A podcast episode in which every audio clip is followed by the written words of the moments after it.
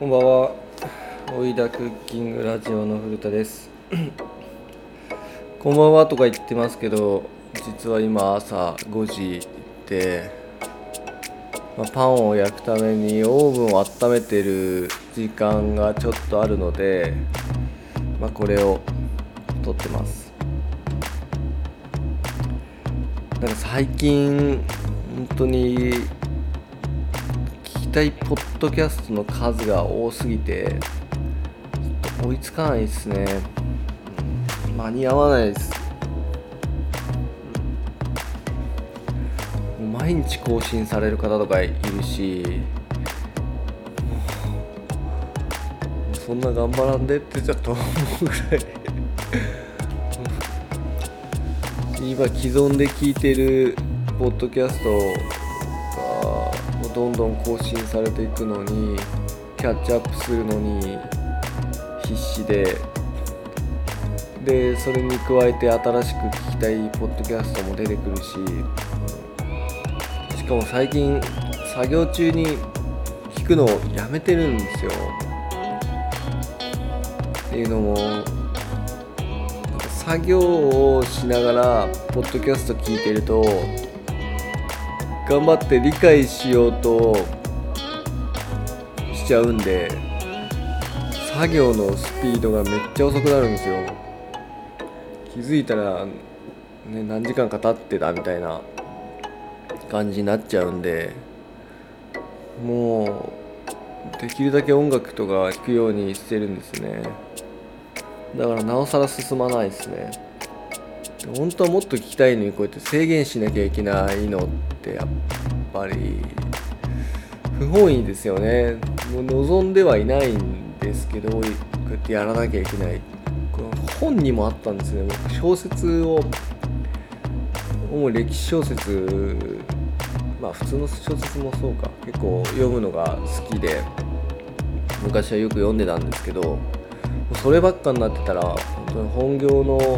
ね、料理の方とかの勉強をもっとしたいのにそれができなくなる。休みの日一日中小説読んで終わるとかいうこともあったりしたんで。今はもうほんと小説読まないようにしてるんですよね。本当はたくさん読みたいのに。これは僕のタイムマネジメント能力が多分ないからなんですよね。なんか楽しいこととかもずっとやってたいと思っちゃうタイプなんででも振り切りたくなっちゃう。なんかバランスがあんま取れないんですよね。もうこれ楽しいと思ったらずっとそれやっちゃうみたいな。これこの曲いいなと思ったら何回も何回も聴いちゃうみたいな感じですね。これあんまり理解してくれない友達とかいるんですけどね。回も同じ曲聴いててよく飽きんなみたいな言われたりしますけどまあまあそれはいいとして僕今料理の歴史とかも頑張って勉強したりしてるんですけどまあ一冊の今本を読んでてなんだっけな食の科学美食を求める人類の旅っていう、ま、本なんですけど、まあ、まだ本当読み始めで22ページとかなんですけど。でこれに、うん、初期の人類は数十万年の間火のコントロールや使用の方法を変えることはほとんどなかったと考えられる。って書いてあるんですけど火のコントロールや使用の方法を変えることはほとんどなかったってちょっと想像ができんなと思って。火コントロールできないで使ってたらめちゃめちゃやばくないですかって思ったんですよね。要は焚き火みたいになんかわかんないですけど石で火を囲ったりとかなんだろう森の中林かわかんないですけどよくあるキャンプとかでよくやる焚き火みたいなことをイメージなんか昔の人はそういう人にやそういう風にやってたのかなってイメージしてたんですけどそれはまコントロールしてるじゃないですか。森林火災が起きないようにある程度のところでっていう風にやってたと思うんですけどコントロールや使用の方法を変えることはほとんどなかったっていうことは何？どうどういうことやと思って？その辺の枯れ葉枯れ木を集めて集めてもいなかったっていうことなのか？ただ その辺のなんだ枯れ葉とか枯れ木に火をつけてその辺が燃え尽きるまで燃やしてでその中に肉とかを置いといてまあまあのぼや騒ぎを毎食毎食起こしてたのかなとかちょっと思うんですけどそういうことなのかな？なかなかのリスクと煙も相当なことになるだろうし。たらある程度ね火から離れなきゃいけないなるだろうし火を使って何かを焼いて食べるっていうことをめちゃめちゃリスクあるよなって思うんですけどこれ火のコントロールって書いてますけど火力のコントロールのことなのかな、まあ、普通の直火で火力コントロールするってなったらまあ確かに難しいよなそれかこの焚き火みたいになのは最低限やっていて肉の焼き具合とかを距離感をで火力を調整するっていうことをしてなかったっていうことなのかな。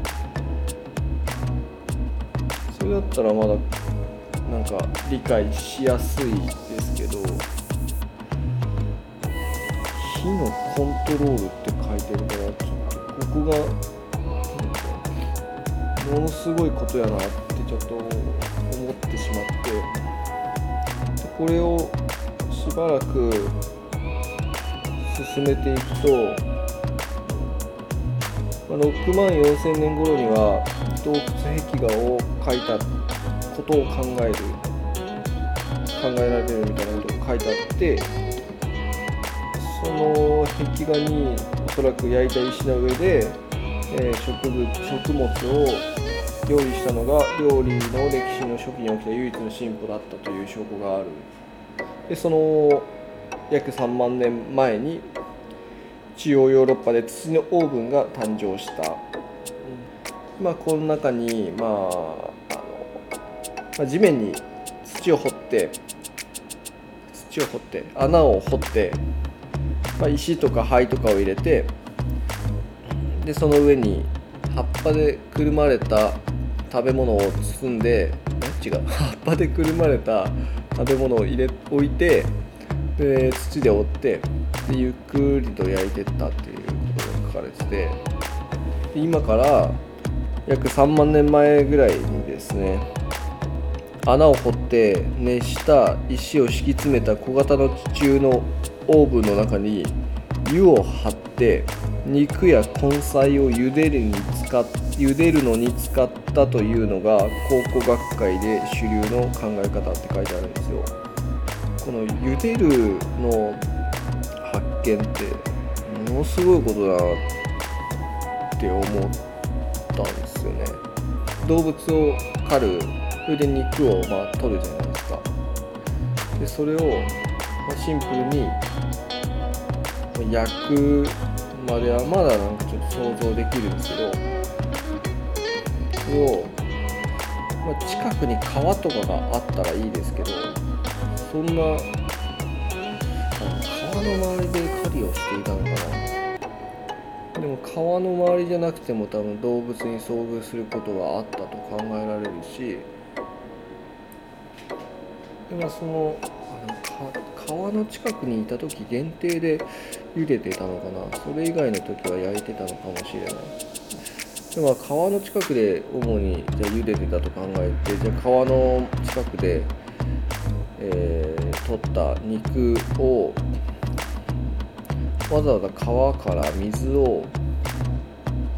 汲んでその穴に入れなきゃいけないその水を運ぶ方法は何だったのか。手で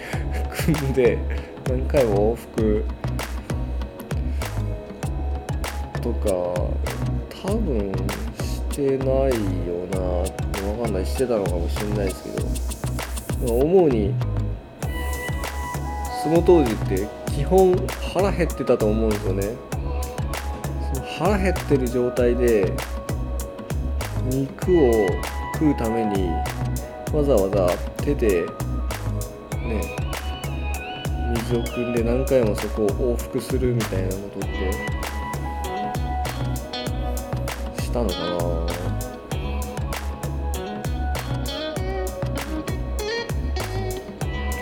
これは穴を掘って熱した石を敷き詰めた小型の地中オーブンの中に湯を張ってって書いてあるんで石をまず温めなきゃいけないから石を焼きつつそこで肉を焼いて食ってでその間にその後にその作業を行ったっていうことなんですかね。でもこの熱した石を、まあ、すぐ近くで穴を掘ったとはいえそれを移動させるのってめちゃめちゃ大変だよなとかも思いますけど、まあ、この焼くから茹でるの発想の転換って何だったのかなっていうのをちょっと考えた時になんか思ったのが火焼きをしててでそのうち、まあ、焼いた直火焼きとかしてるところの近くにもしくはその火を起こした中に起こした火の中にか石とかがあってそれがめちゃめちゃ熱いっていうことに気づいてそれでその上に肉を置いてみたら焼けた。っていう経験をしたんじゃないのかなっていうのを思ってでその方法を取り入れるようになった。でも多分ある時に肉を取って、うん、あの石を温めようとしてたんですけどもう死ぬほど腹が減ってると。今すぐに食いたいからその石の上でやってる焼けてるのを待ってる暇もないほど腹が減ってると。その時にそんな大してまだ温まってないのに肉を石の上で焼こうとしてしまった。それがその石がまたまたまちょっと内側がくぼんでたりして上に肉を置いたら焼けずにただただ水分だけが流れ出るみたいなことになってでそこから煮るっていう